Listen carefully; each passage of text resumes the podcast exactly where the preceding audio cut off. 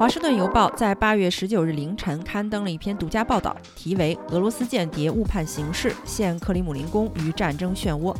这篇独家报道引用了大量乌克兰情报机构在美国中情局、英国军情五处等协助下获取的俄罗斯机密文件和信息，还原了俄乌危机爆发前和进行中俄罗斯与乌克兰及其背后的英美等国之间无声的情报战。这篇文章刊登的时机不可谓不巧妙。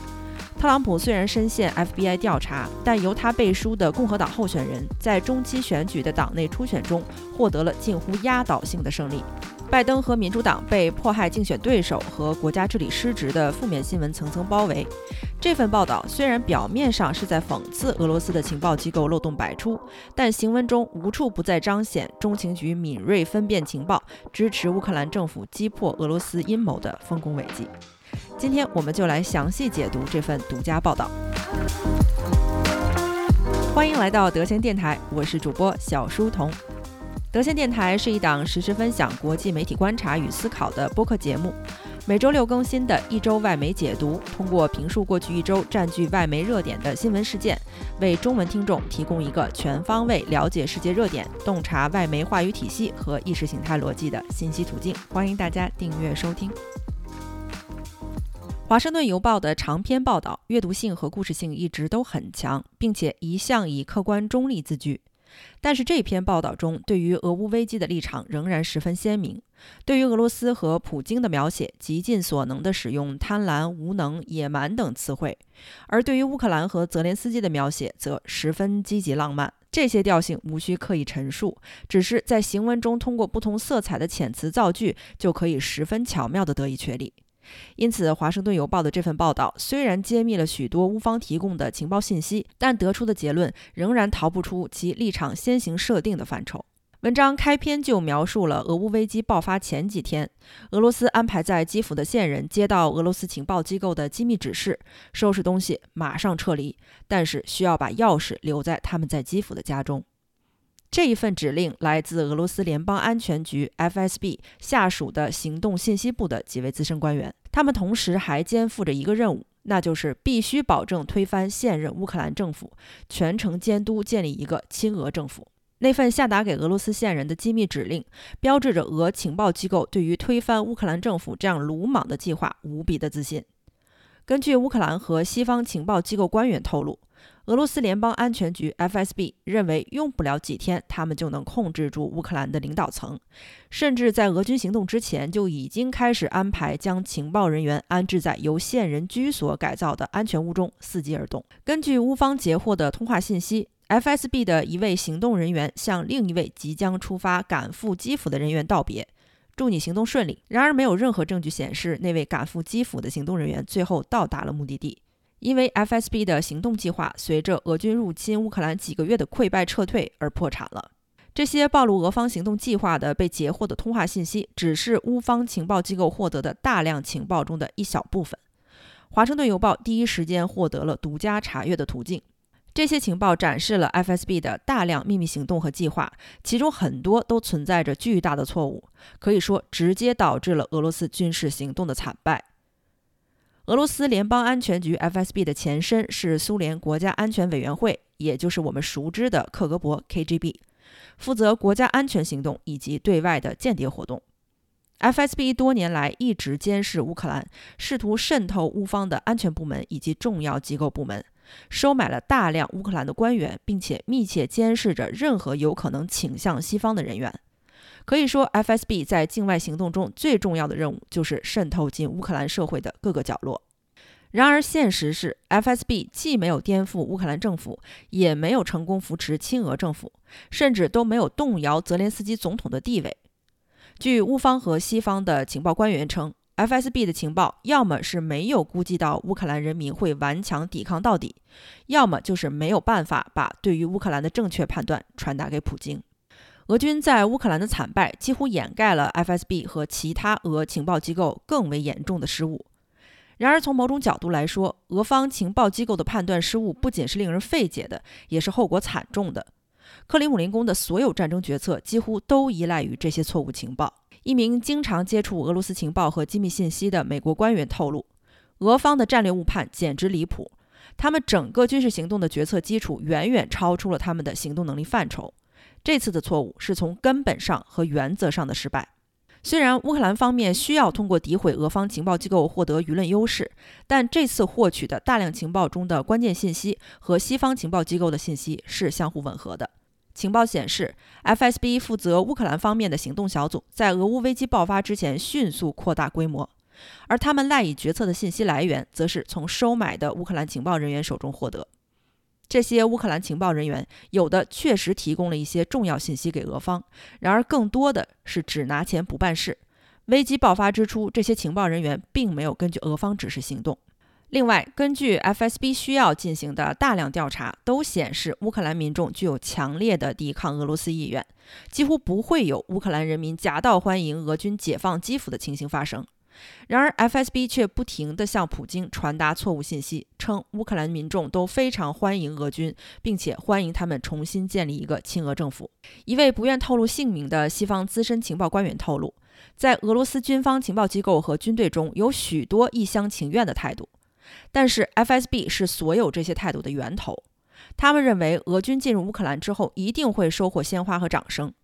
根据这些错误的前提假设，FSB 制定了一套荒谬的作战策略。他们认为，闪电突袭基辅之后，马上颠覆乌克兰政权，可以在短短几天之内完成。到时候，泽连斯基要么被杀，要么被捕，要么就是流亡海外，留下一个真空的乌克兰政府给 FSB 情报人员来填补。然而，事态并没有向着他们期待的方向发展。据乌克兰情报人员透露，一些 FSB 的行动人员一度跟随俄军到达了基辅外围，但也不得已随着俄军撤回了。到现在为止，泽连斯基还好好的坐在乌克兰总统的位置上，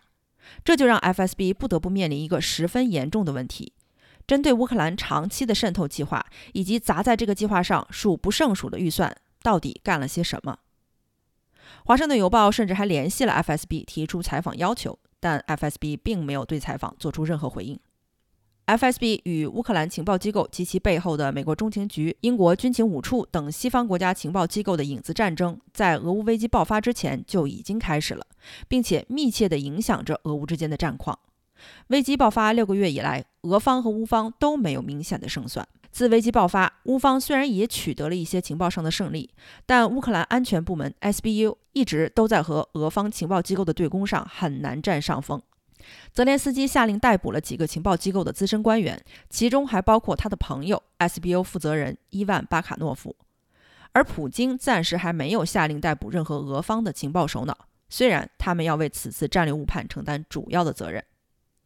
据悉，计划在二月份抵达基辅的秘密人员中，包括了伊戈尔·科瓦连科，这是一位 FSB 的资深官员，也是多年来打点乌方被收买人员的主要操盘手。根据科瓦连科和 FSB 工作人员在二月十八日的通信记录，科瓦连科看上了俄方一名线人的一处可以俯瞰第聂伯河的公寓，并且要求这个公寓在俄罗斯入境乌克兰期间供他使用。这名在泽连斯基政府工作的线人很快就被乌方情报机构控制问话，称俄方指示他们迅速撤离，并且告诉他们，等他们回来的时候，一切形势都会大不相同。乌方认为，在三月份俄军抵达基辅外围时，科瓦连科有可能距离基辅只有几公里远，但之后不得不终止行动，随着俄军撤离。撤离行动是由 FSB 资深官员谢尔盖·贝塞达负责。这位俄罗斯老情报员在七十年代进入克格勃，多次被派驻海外情报点。回到莫斯科之后，就负责乌克兰、格鲁吉亚和一些其他前苏联加盟共和国的情报活动。在二零一三年基辅发生针对亲俄政府的游行之后，贝塞达来到基辅，要求时任总统亚努科维奇采取强硬手段制止游行。当游行失控之后，亚努科维奇和一些资深顾问也一起逃到了俄罗斯。这些资深顾问据称就是贝塞达安插在乌克兰政府的情报人员。据乌方截获的情报显示，2019年 FSB 开始大规模的扩张乌克兰行动小组，从当时的三十人左右增加到了2021年的一百六十人。一开始，这一扩张努力被当作是一个在乌克兰重新唤醒俄罗斯影响力的行动，但相反，这可能是俄罗斯开始转变行动模式，把影响乌克兰变成颠覆乌克兰的开始。随着2021年底俄罗斯军方的大规模调动升级，乌克兰情报机构也开始大量接受到来自西方情报网的投喂。今年一月十二日，美国中情局负责人 William Burns 抵达基辅，带来了一份关于俄罗斯军事行动的详细文件以及一众情报官员，旨在说服泽连斯基，俄方已经准备好开战了。然而，就在伯恩斯一行人离开基辅之后，乌克兰情报机构负责人也向泽连斯基进行了汇报。虽然汇报的信息内容与美国中情局大致相同，但却得出了完全相反的结论。据一位当时在场的官员透露，乌克兰情报机构的结论是，俄罗斯并没有准备发动大规模战争。这一份建议与美国中情局的建议被放在了同等重要的位置上进行评估。在俄乌危机爆发之前的几周里，大量彼此矛盾的情报信息和欧洲官方模棱两可的信号，让局势变得更加混沌不清。在伯恩斯访问基辅后十天，英国政府宣称有情报显示，俄罗斯在权衡是否入侵或者占领乌克兰的同时，也在考虑扶持一个亲俄的乌克兰领导人。英国方面的情报指认，乌克兰前议员叶夫根尼·穆拉耶夫是俄方意图扶植的候选人之一。同时，乌方情报机构也获得了信息。FSB 行动人员与俄罗斯空军军方有直接沟通，这一罕见的协同沟通预示着大规模行动的可能性，而后来也证明这一判断是正确的。俄罗斯空军在俄军占领安托诺夫机场的行动中发挥了至关重要的作用，但是也有情报显示，俄方不会开展大规模的军事行动。在二月中旬，乌克兰的情报机构向俄罗斯派出工作人员监视俄军方的行动。情报人员注意到俄方军人状态散漫，许多人平时就已经喝得酩酊大醉，根本不像备战状态。这些情报反馈到泽连斯基的时候，更增加了对俄军是否会展开军事行动的预判难度。欧洲官方也对此持怀疑态度。二月八日，在基辅，法国总统马克龙表示，他收到了来自普京的亲口保证，俄乌之间不会有战争发生。德国的情报机构负责人在俄乌危机爆发前几天也表示，普京并没有做出入侵乌克兰的决定。许多乌克兰情报官员认为，俄罗斯的军事部署可能只是心理战，莫斯科很有可能使用导弹或者是利用空降作战小组颠覆乌克兰政权。当时泽连斯基的支持率只有不到百分之二十六，乌克兰内部还面临着能源危机和货币贬值危机，这些都是拜普京所赐。据一位资深情报官员透露。我们不觉得会发生像二战一样的传统作战，但乌克兰对于俄罗斯发动战争的意图显然判断有误。更有可能的是，连普京都没有想到这场入侵最后演变成了一场传统意义上的战争。乌克兰官员说，俄军以为等他们到达的时候，大门已经向他们敞开，也不会有任何抵抗。在《华盛顿邮报》本月的一次采访中。泽连斯基表示，在此次危机之前，俄罗斯就已经发动了一场新型的攻击，当然包括了能源威胁。泽连斯基说：“他们就是想要从内改变乌克兰。我感觉俄罗斯其实是想让我们自己投降的。不管是俄罗斯联邦安全局还是乌克兰国家安全局，作为前苏联克格勃的传人，两家情报机构不仅训练方法师出同门，彼此的渗透也不相上下。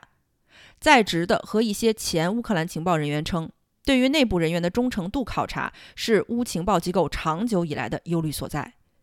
一位情报官员称，在俄乌危机爆发第二天时，他曾经想过给下属打电话确认，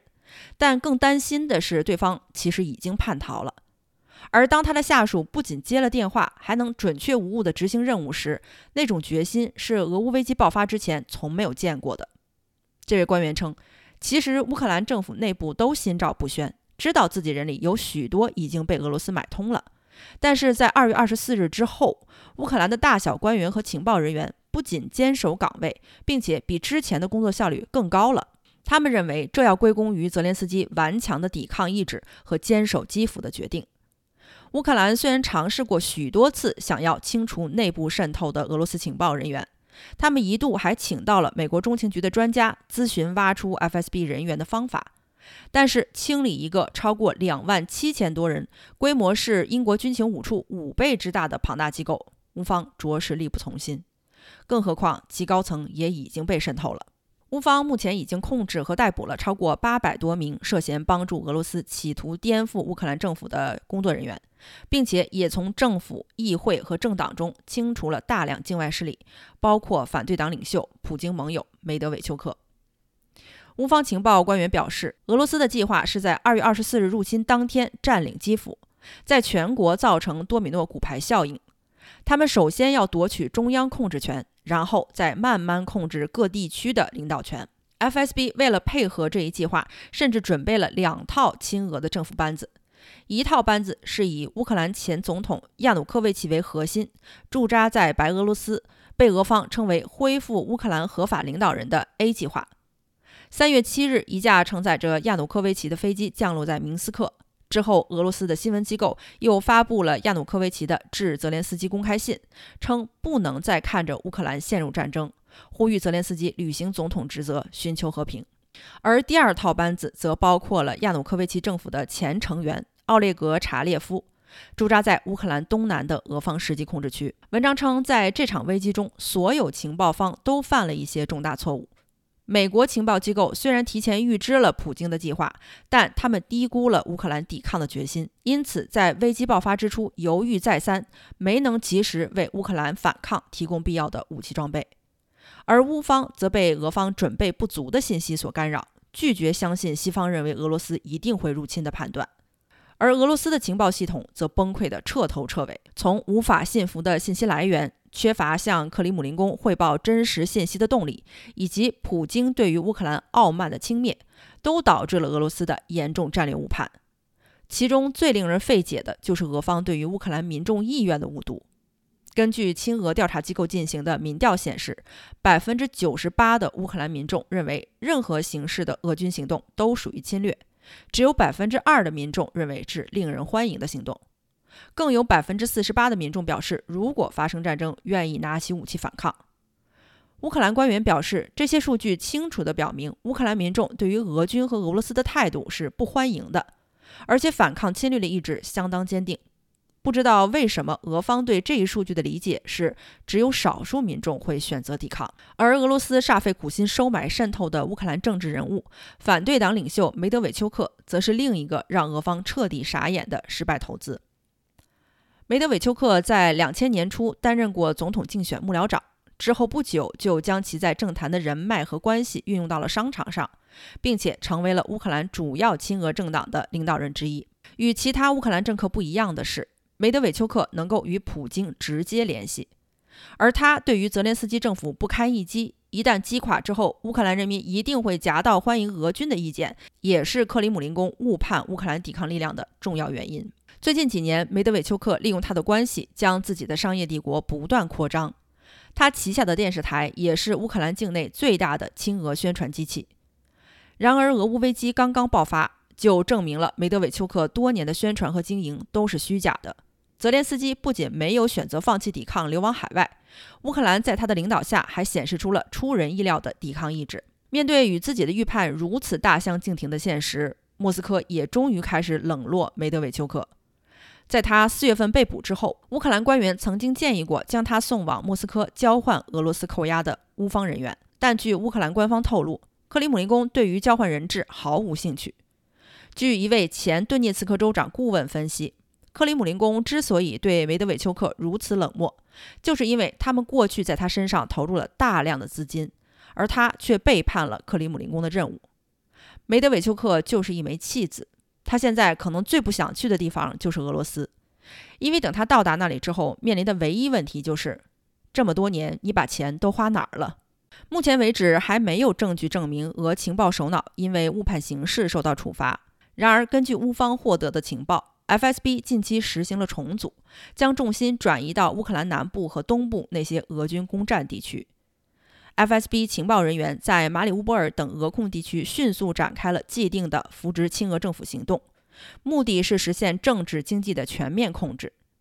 以乌克兰南部的赫尔松市为例，该市的前市长伊霍尔·科里凯耶夫拒绝配合俄军，于六月被捕。